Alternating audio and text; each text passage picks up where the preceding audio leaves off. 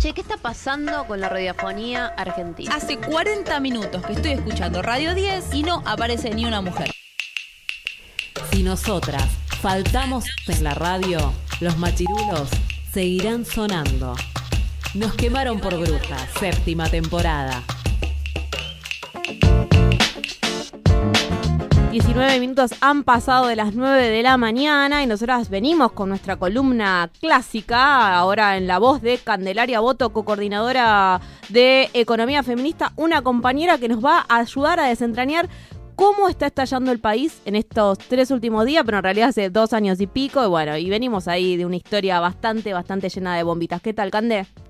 ¿Qué tal? ¿Cómo están? Y acá, un poquito incineradas. Pero bueno, nos quemaron por brujas, así que básicamente estamos haciéndole honor a nuestro programa. Contanos un poco de qué se trata la columna de hoy. Bueno, justamente lo que lo que quería traer era un poco lo que venimos desarrollando desde Economía Feminista, que no tiene que ver simplemente con, con lo que se dijo, con las comunicaciones del lunes, sino que bien como decías vos, tiene que ver con un problema que se extiende eh, desde 2015, obviamente que podemos hablar de los problemas en la economía argentina más desde antes de 2015, pero sí entender que desde 2015 que se intenta implementar o desarrollar un modelo económico que no para de fracasar.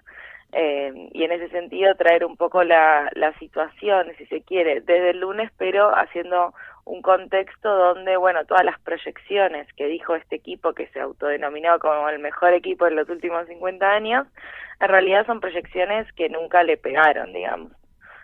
Pensemos en eh, la lluvia de inversiones, por ejemplo, y con la lluvia de inversiones es bastante claro porque es un gobierno que creyó que simplemente liberando el mercado se iban a generar todas las soluciones de forma mágica para una economía que venía con una pesa herencia y sin embargo la lluvia de inversiones nunca llegó porque Estados Unidos subió las tasas de interés y una relocalización de los capitales que era una, una medida bastante esperable, digamos, en, el contexto internacional y, y, bastante previsible para todos los economistas y, y analistas políticos, y en ese sentido el gobierno pecó de ingenuo, digamos, eh, por más que sean amigos de los inversionistas, hay una ley de mercado que es muy clara y es que eh, la tasa de rentabilidad y el menor riesgo le ganan a cualquier amiguismo político, ¿no?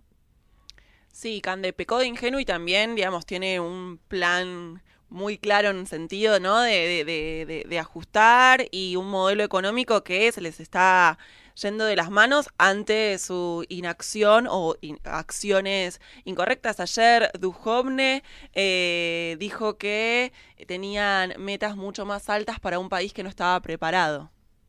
Sí, es que el problema es que le siguen, o sea, el problema que encontramos por lo menos desde Economía Feminista es que tenemos un gobierno que le sigue hablando a los mercados, digamos, todas las comunicaciones que hacen tienen que ver con darle señales a los mercados y no nos hablan al conjunto del pueblo trabajador, en un contexto donde, bueno, ya se proyecta una inflación de más del 40%, una caída de más de dos puntos del producto, digamos, eh, y es algo que vivimos todos y todas en el día a día, digamos, un sueldo que cada vez llega menos a fin de mes, una recesión económica que se profundiza y un, y un gobierno que dice que, bueno, eh, por ejemplo, esto de que se achican los ministerios, fusionan ministerios o se bajan al rango de secretarías.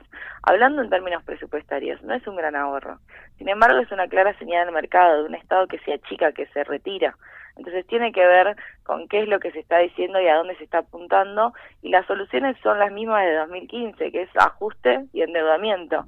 Y son políticas que en la historia argentina jamás tuvieron un buen eh, desenlace para los trabajadores y trabajadoras. Obviamente que como feminista y parte de economía feminista tengo que decir que afecta a distintos varones y a mujeres, porque las mujeres tenemos mayores tasas de desempleo, de precarización laboral y tenemos menores ingresos, y acá sí eh, hacer una mención especial para la situación de las mujeres jóvenes menores de 29 años, donde una de cada cinco está desempleada, o sea, busca activamente trabajo y no lo consigue, pero son políticas que son muy eh, negativas para el conjunto eh, de la sociedad trabajadora. Así es, Cande, no paramos de dar malas noticias últimamente, o haciendo estos análisis que tienen que ver en realidad con una realidad que, que tienen que ver, ahí valga la redundancia, ¿no? Que nos está arrollando, tanto que no me doy cuenta que digo dos palabras seguidas eh, en, en un mismo segundo. Sí, estamos en septiembre Sí. recién. Eh, también, bueno, ser economista, viste, a veces te, te hace que lleves malas noticias.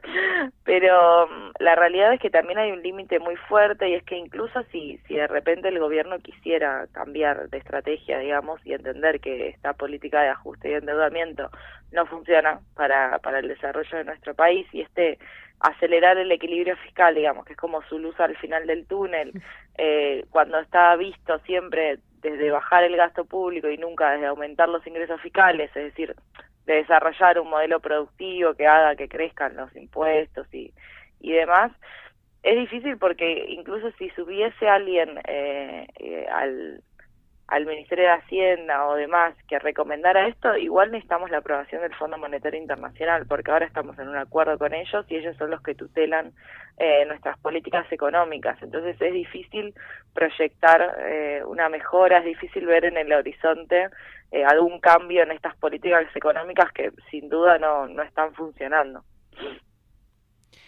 Y bueno, también digo, dentro de, todas estas medidas y medios manotazos de ahogado, hay una intención que salió también ayer de que los jueces de la nación empiecen a pagar impuestos a las ganancias, por ejemplo. La, la sensación que a mí me da con esto, con, con las retenciones que finalmente empiezan, aunque en realidad no terminan siendo un impacto bastante significativo para el sector, eh, como manotazos de ahogado, tocando sectores de la sociedad que parecían intocables para ver si logran, ¿no? Digo, es mi sensación, no sé si es, es, correcta, pero para compartirla, de, de, bueno, a ver si podemos sacar un poquito para acá, un poquito por allá.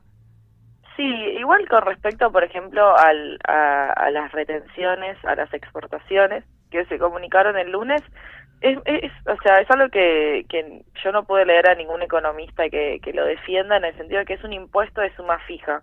Es un impuesto de suma fija, o sea, es tantos pesos por dólar. Y en un contexto donde venimos de hace casi cuatro meses de corridas cambiarias, poner un impuesto de suma fija por dólar lo que hace es generar incentivos al sector exportador para que se siga devaluando la moneda.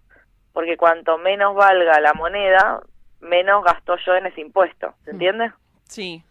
Entonces es, es muy raro, digamos, yo todavía no, no pude conceptualizarlo de una forma que cierre, parece un punto negociado por, por los exportadores, digamos, porque es un, es un impuesto que se licúa muy fácilmente, más en este contexto, no es que venimos eh, con una moneda, digo, con un tipo de cambio estable, ni mucho menos, sino que venimos de corridas eh, bastante profundas, ¿no? Entonces, generar un incentivo para quienes exportan, para que cada vez el peso valga menos, es raro, la verdad. No, no, no pareciera un, un manotazo ahogado, sino parece, eh, bueno, un sector que evidentemente hay que grabarlo, pero de una forma que se va a licuar. Sí, una- un a licuar. acuerdo como para, como para la tribuna, más, o- más o menos. Y ellos mismos dijeron que se va a licuar el impuesto, porque sí, un impuesto de suma, digamos, en un ejercicio de la facultad, como para que se entienda lo absurdo, un ejercicio de la facultad, te dicen en un contexto de crisis cambiaria, poner un impuesto de suma fija a, a las exportaciones no tiene ningún sentido. Perfecto, clarísima. Como siempre, Candelaria Voto, coordinadora de Ecofeminista, te agradecemos muchísimo esta columna y volveremos a comunicarnos seguramente el próximo miércoles a ver qué nos deparará este país. Ojalá tenga mejores noticias. Ay, por favor, Cande. Gracias, Cande, un beso grande. Un beso.